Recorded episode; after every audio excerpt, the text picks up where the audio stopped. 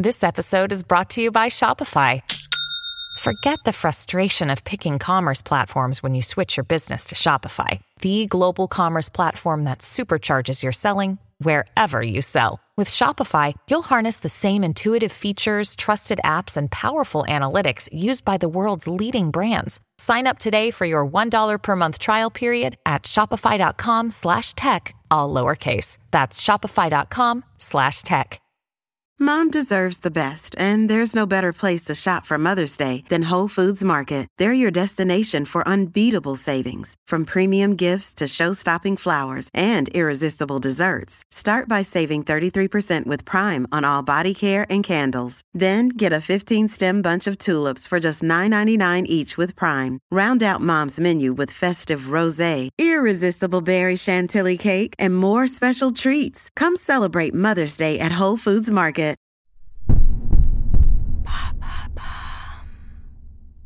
Quels sont les trois conseils pour améliorer sa posture au bureau?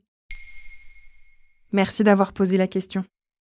Les troubles musculosquelettiques sont les pathologies professionnelles les plus répandues dans les pays industrialisés et sont reconnues en tant que maladies professionnelles. Un document d'information de la médecine du travail indique aussi que les TMS sont le plus souvent causés par le maintien d'une posture statique, la répétition des gestes, les efforts excessifs ou les angles articulaires extrêmes, par exemple lorsqu'on tourne le cou de manière répétitive vers un deuxième écran.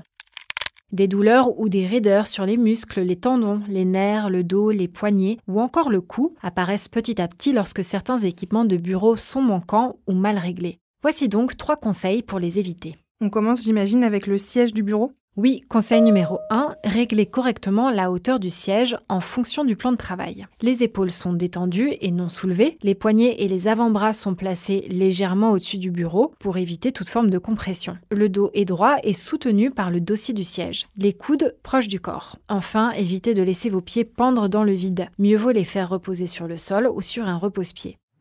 Les plus méticuleux d'entre nous respecteront un angle de 90 à 120 degrés entre la cuisse et le mollet. Est-ce qu'il y a une bonne position à adopter face aux ordinateurs? En effet, et c'est le conseil numéro 2, le haut de l'écran doit être positionné à hauteur des yeux et à une distance comprise entre 50 et 70 cm. On peut l'éloigner davantage s'il est très grand. Il est aussi intéressant d'utiliser des supports dédiés ou des livres sous les ordinateurs portables pour venir les surélever et ne pas casser le cou. Dans le cas des doubles écrans, évitez de les placer l'un à côté de l'autre. On privilégie toujours une station en face, l'un au-dessus de l'autre, afin d'éviter une rotation du cou répétitive. Et que faire concernant les outils tels que les souris et les claviers? C'est le conseil numéro 3, adopter une souris et un clavier périphérique plutôt que le pavé tactile et le clavier des ordinateurs portables. Cela permet d'éviter des sollicitations importantes au niveau des cervicales et des membres supérieurs, car ces outils seront placés plus proches de soi. Les ergonomes conseillent par ailleurs de ne pas appuyer les poignets sur la table pendant la frappe.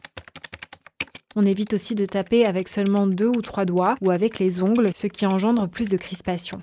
Placé face à l'ordinateur, le clavier ne doit pas non plus être trop épais. On accompagne les mouvements des doigts avec les mains, les poignets et les bras afin de diminuer les contraintes articulaires.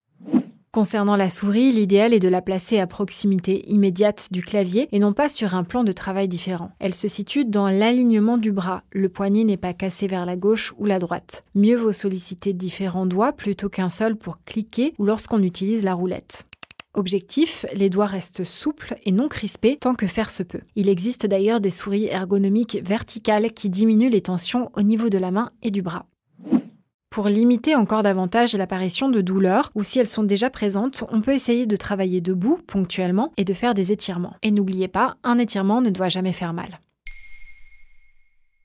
Maintenant, vous savez, un épisode écrit et réalisé par Émilie Drujon. Ce podcast est disponible sur toutes les plateformes audio et si cet épisode vous a plu, n'hésitez pas à laisser des commentaires ou des étoiles sur vos applis de podcast préférés.